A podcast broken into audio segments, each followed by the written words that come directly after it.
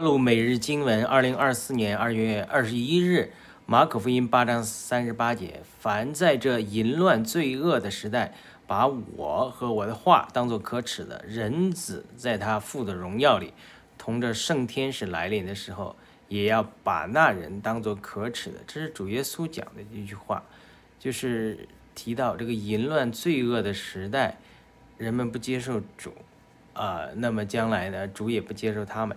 这个难处就在于哪里呢？就是这个淫乱罪恶的时代，就好像这种雾一样，把我们心灵的镜子啊弄脏了。越弄脏之后呢，我们越看不见镜子外的属灵的现实。主耶稣讲的是属灵的现实，是未来的事情，是灵界里的事情。